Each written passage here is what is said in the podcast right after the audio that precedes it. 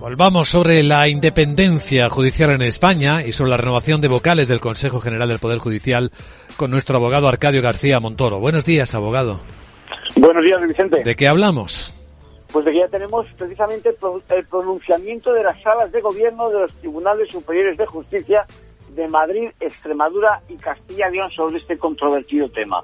Bueno, se trata de algo extraordinario, ni siquiera rozan habitualmente este tipo de declaraciones las salas, pero la gravedad de los hechos les lleva por un camino que a buen seguro van a recorrer el resto. Recordemos que lo que la iniciativa del Gobierno pretende es rebajar la mayoría parlamentaria necesaria para renovar el Consejo General del Poder Judicial de tres quintos a la mayoría absoluta. Y además se daría el caso de que podrían convivir en el Consejo vocales que reúnen diferentes requisitos para unas mismas funciones, ¿no?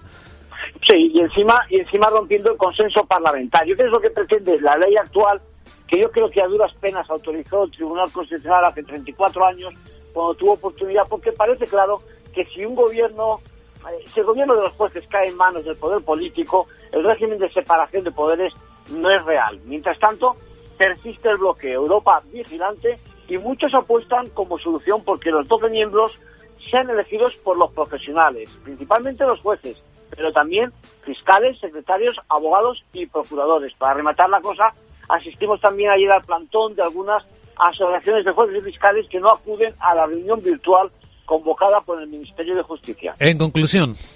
Pues en riesgo la división de poderes que establece nuestra Constitución y que es un pilar fundamental no de la nuestra, sino de toda democracia. Gracias, abogado.